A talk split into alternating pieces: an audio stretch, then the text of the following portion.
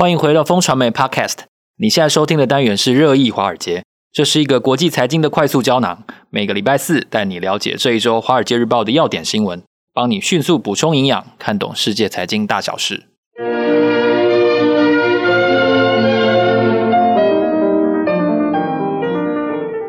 嗨，大家好，今天是二零二三年二月十六日，我是风传媒的财经副总编辑周启源，坐在我身边的是我们的好朋友志杰哥。嗨，大家好，我们是金牛帮帮忙导读电子报的共同作者，今天在这里为大家导读《华尔街日报》的几则重点要闻。首先包括了最近大家都在谈的 ChatGPT 太夯了，新 AI 大战开打，Google 的 AI 新武器 Bard 哦 Bard 冲促上阵哦，答题出错，所以害 Google 的市值掉了三兆。三兆哦哦，这么多太可怕了。那第二则呢是获利衰退近六成，中国的 Chat GPT 概念股海天瑞声股价暴涨百分之两百哦，很很会凑热闹哦。割韭菜的惨剧是不是又要上演了呢？第三个要跟大家讨论的是大阴谋，全球大降价的特斯拉哦降了百分之二十，逼迫传统车厂跟进，但是可能会掉入卖越多赔越多的陷阱吗？然后呢要跟大家讨论的是。经济学家大转弯，现在异口同声都说，二零二三年中国经济将大好哦。这个哦，转弯转得非常快哈。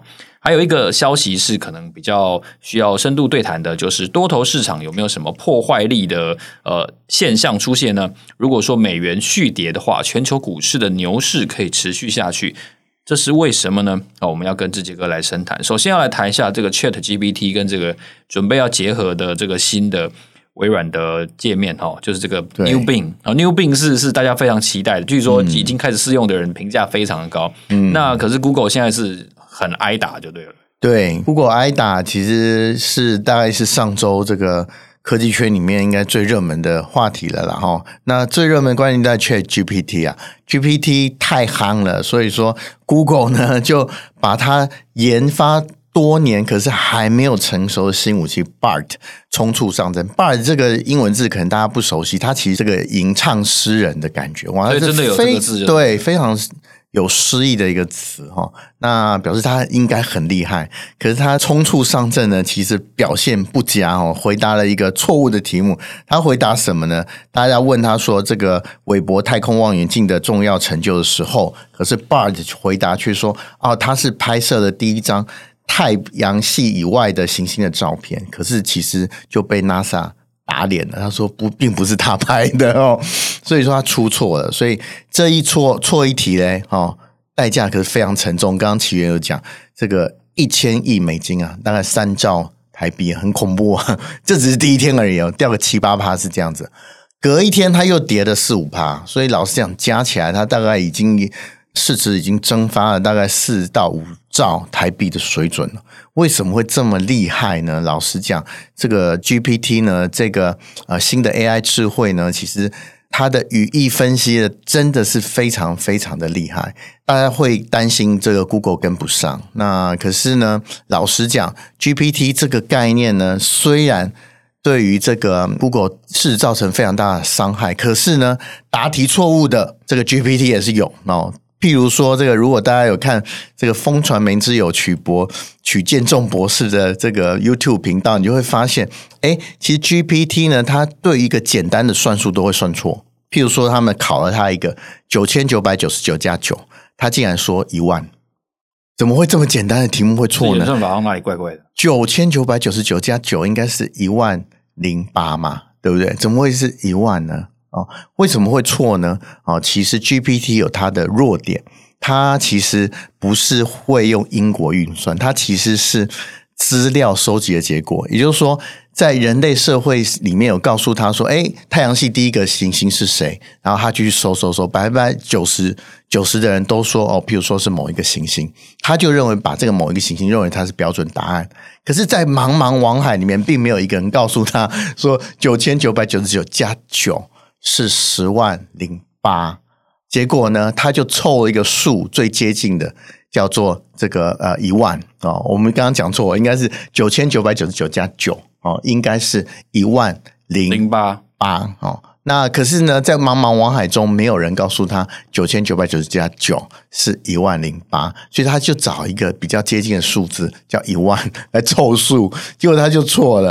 然后他们也考过另外一个，你知道吗？他说：“哎，如果这个桌上有十二根香蕉跟三个苹果，请问这个桌上有几种水果？”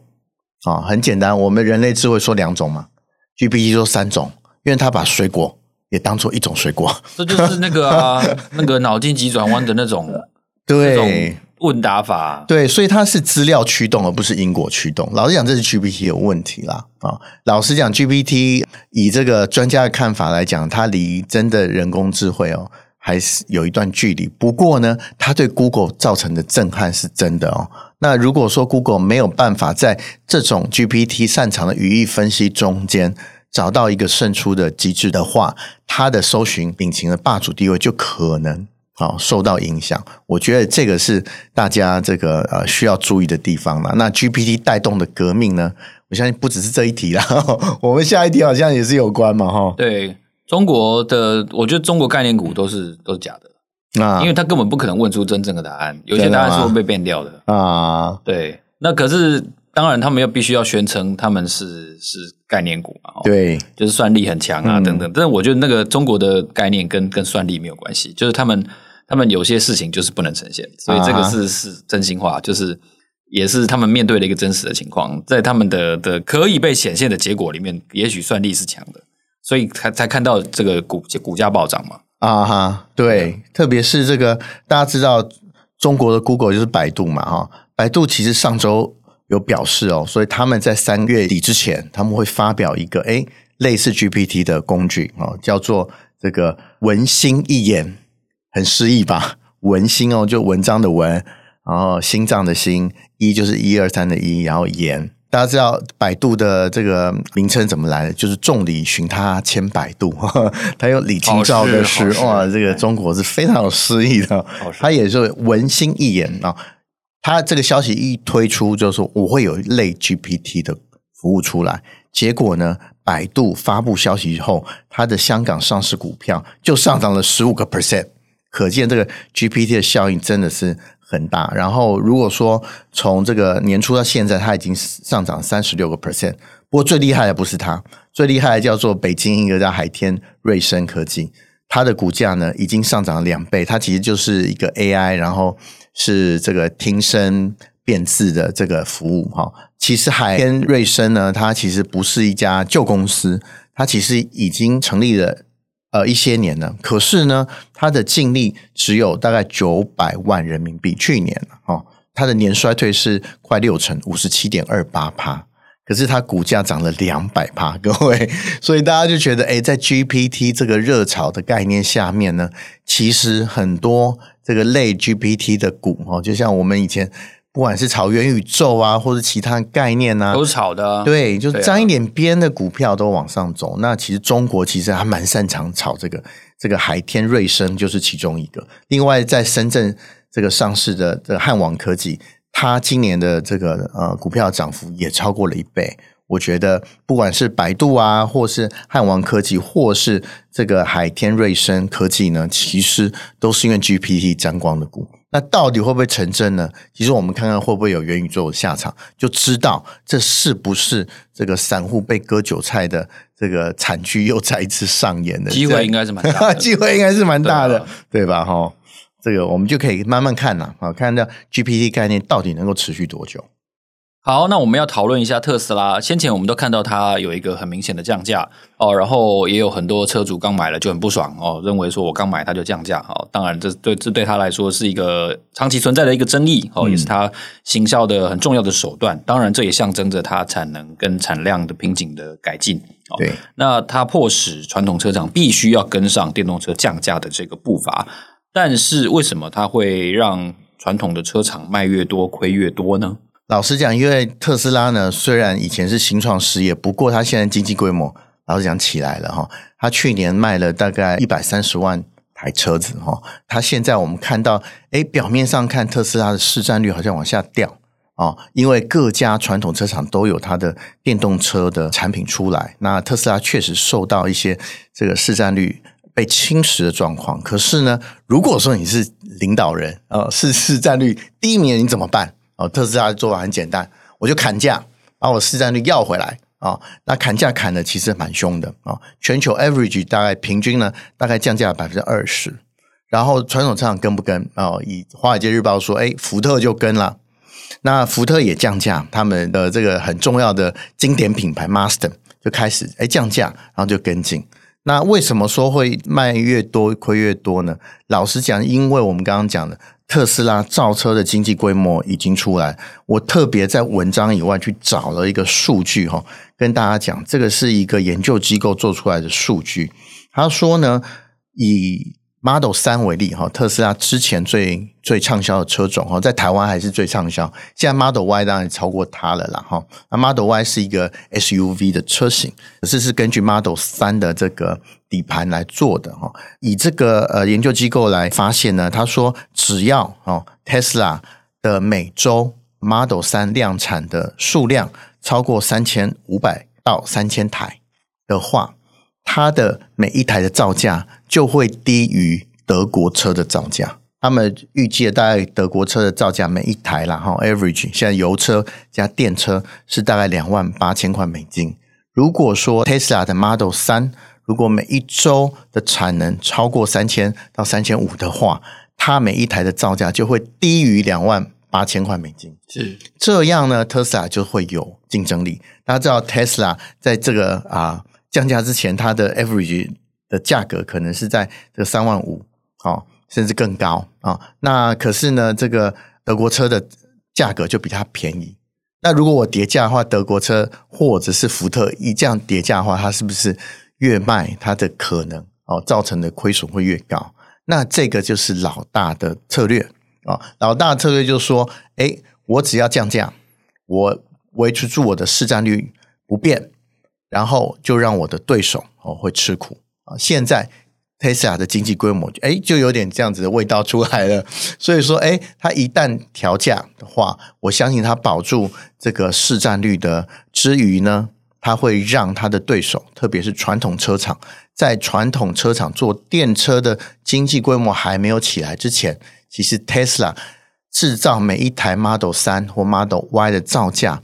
他所想到的这个每一台的利润会比传统车厂好，所以也是 Tesla 为什么敢这个冒着这个冒犯全球这个车主的风险啊，然后这么大胆降价的，我觉得是非常非常重要的原因，也是我们选这个新闻很重要很重要的原因。就是说，我们看到降价背后，Tesla 虽然被骂得很惨，不过后面的算计其实还蛮深远的哦，商业策略的考量其实。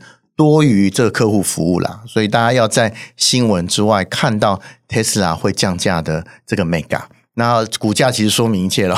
Tesla 降价之后，大家看到它的股价它一百二十几块，现在快到两百块左右了。所以说，确实反映到它的这个啊竞争力哦，它的 CP 值，所以 Tesla 随着它的这个产能越来越高，所以它每一台造价会越来越低，然后让传统车厂。也必须要降价，降价之后呢，它其实就会碰到利润越来越薄的状况，所以才会我们才会选这篇跟大家分享。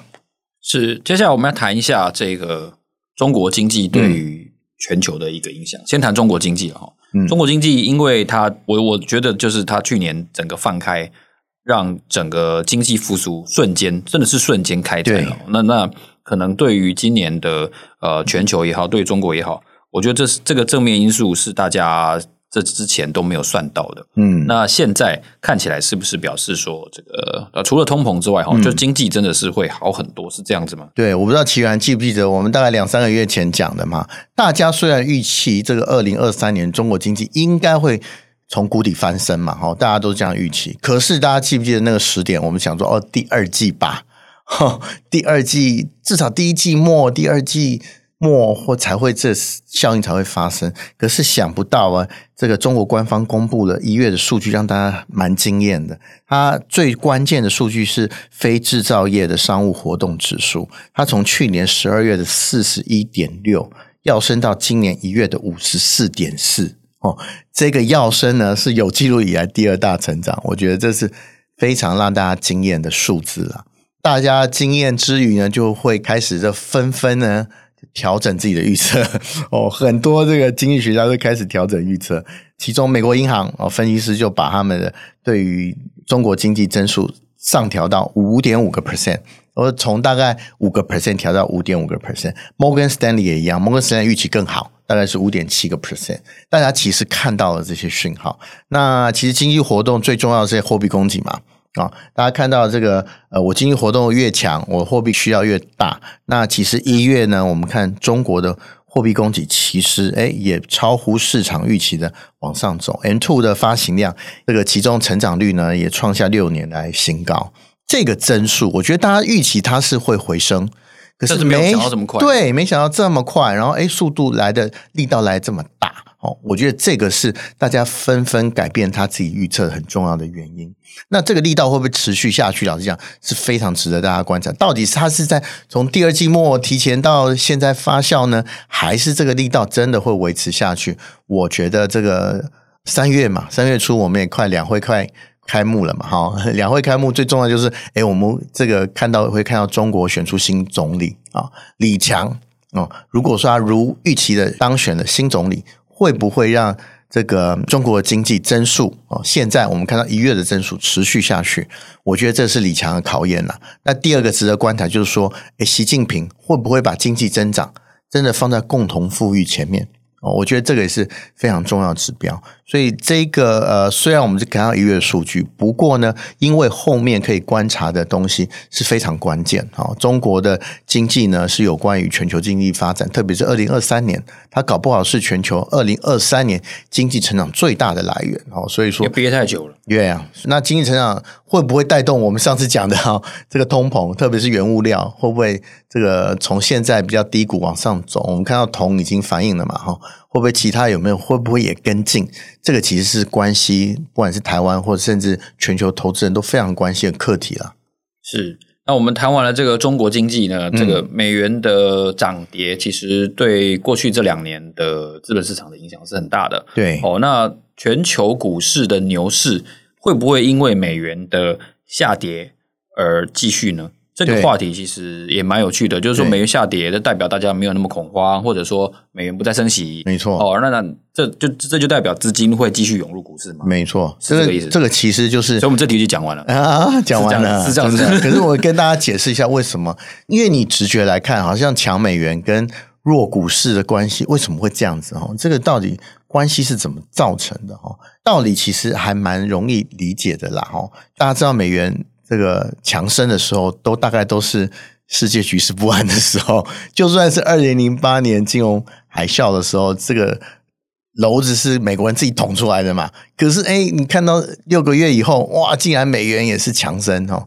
当世界不安的时候，美国身为这个啊全球贸易或是服务的基础货币，它的强势的力道就会出来。当强势的力道出来，其实它显现就是哎。全球呈现的某一种不安，大家知道股市最怕什么？就是不稳定嘛。刚刚起源有讲到这个关键字哦。当这个局势不稳的时候，股市就就会下跌。那我们不能说局势不稳是这个强美元造造成的，而是在强美元的环境之下，似乎反映的就是全球局势不稳。啊，全球局势不稳就不利于股市的发展。我们没有说强美元就是害这个全球股市这个下跌的原因，它并没有这么直接的因果关系，可是它有相关性哦。特别是啊，在二零二二年，我们知道为什么全球股市会下跌，啊，因为原物料嘛，对吧？哦，原物料是最重要的因素嘛。原物料因为通膨造成原物料上升哈，像我们什么鸡蛋都买不到了。这个农委会有一个借口是说。哎，因为我们粮价有往上走啊，所以鸡饲养鸡的成本就变高了，这是其中一个原因嘛。鸡鸡蛋变贵的原因嘛。那去年底这个主旋律就是这个嘛。啊，因为全球通膨啊，造成这个原物料上升。那大家知道原物料的价格是用什么计算的？它就是美元呐。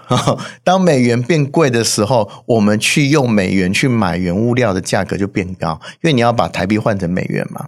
当美元这个呃变强的时候，我们用这个十块元钱的台币能换到就比较少的美元了。当然，相对的，你要跟国外购买原物料，价格就会变高。对，这个名目价格就会变高。在这两个情形之下，我们就看到，哎，美元似乎跟全球股市有一定的相关，特别是我们刚刚讲到，当你的这个股市下跌，去年的主旋律哦 是通膨的时候啊，这个强美元就象征这个通膨压力其实蛮大的啊，通膨压力蛮大的呢，加上呢美国联准会又在去年哦升息的步调又超越全球，就让美元更强。好消息是哦，在去年十月、十一月之后，强美元的升势就往下掉了。诶，同步我们看到这个全球股市似乎也有回春的现象。好，那我们看到，诶，这两个相关性其实是蛮强的。以直觉上来看，好像两个没有什么相关。其实，我是建议大家，其实可以把美元的强弱当做是一个，如果您是基金的投资人或全球基金，你有布局的话，不妨把这个美元指数看成是一个你决定到哪一个要投资部位多寡的一个指标。那我们现在这几年来，我们看到相关性都存在，美元强，股市就弱啊。这个状况呢，如果说美元转弱的话，是不是股市变强？诶，就这两三个月，我们观察，确实是这个相关性似乎是存在啊。那似乎会不会持续呢？当这个呃各国央行都升息的时候，或是升息的步调都赶上美国的时候，会不会让美元弱势一直持续下去？美元一直弱势持续下去呢？如果说没有其他的负面地缘因素出现的话呢，它如果一直持续下去，是不是代表我们全球比较安稳？全球比较安稳，是不是比较有利于这个股市的上升？我觉得这个都是大家可以非常值得观察的指标。就是如果美元上升，大家就会比较去存美元定存嘛。